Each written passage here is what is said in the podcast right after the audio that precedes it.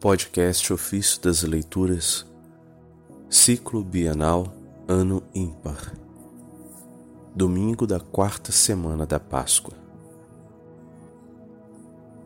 A Igreja é, em Cristo, como o sacramento, isto é, o sinal e instrumento da união íntima com Deus. Da Constituição Dogmática Lumen Gentium sobre a Igreja, do Concílio Vaticano II. A luz dos povos é Cristo. Por isso, este sagrado concílio, congregado no Espírito Santo, deseja ardentemente que a luz de Cristo, refletida na face da Igreja, ilumine todos os homens anunciando o Evangelho a toda criatura. E porque a Igreja é, em Cristo, como sacramento, isto é, o sinal e instrumento da união íntima com Deus e da unidade de todo o gênero humano, retomando o ensinamento dos concílios anteriores, propõe-se explicar com maior clareza aos fiéis e ao mundo inteiro sua natureza e missão universal.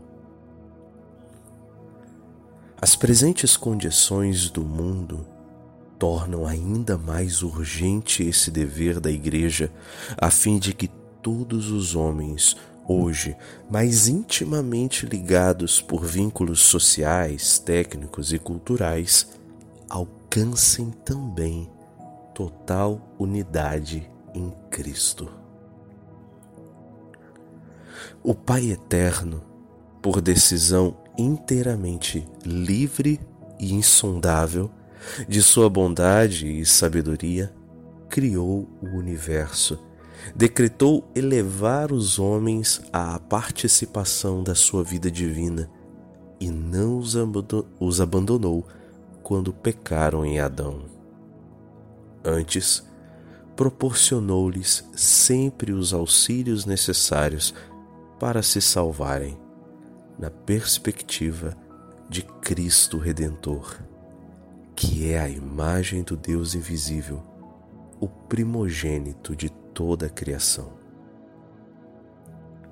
O Pai conheceu desde sempre todos os eleitos e também os predestinou para serem conformes à imagem de seu filho, a fim de que este seja o primogênito numa multidão de irmãos. Aos que acreditam em Cristo, quis convocá-los na Santa Igreja, prefigurada desde a origem do mundo e preparada admiravelmente na história do povo de Israel e na antiga aliança. Instituída nos últimos tempos, foi manifestada pela efusão do Espírito e será consumada em glória no fim dos séculos.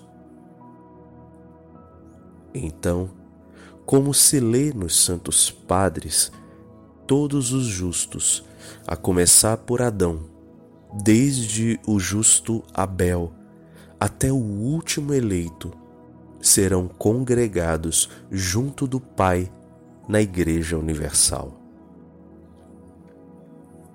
Veio, pois, o Filho, enviado pelo Pai. Foi nele que antes da criação do mundo, o Pai nos escolheu e nos predestinou para sermos filhos adotivos, porque lhe aprouve recapitular em Cristo todas as coisas. E Cristo, para cumprir a vontade do Pai, inaugurou na terra o reino dos céus cujo mistério nos revelou, e pela sua obediência operou a redenção. A Igreja, isto é, o reino de Cristo, já presente em mistério, cresce visivelmente no mundo pelo poder de Deus.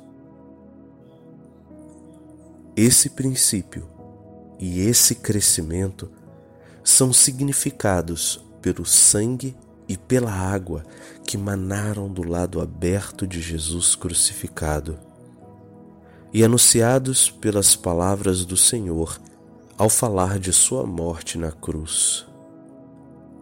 E quando eu for elevado da terra, atrairei todos a mim.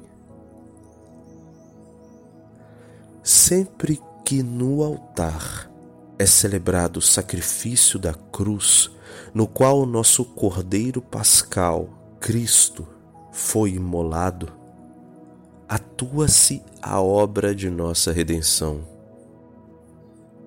E juntamente com o sacrifício do pão eucarístico, é representada e realizada a unidade dos fiéis, que constituem um só corpo em Cristo. Todos os homens são chamados a essa união com Cristo, que é a luz do mundo, do qual procedemos, pelo qual vivemos e para o qual caminhamos.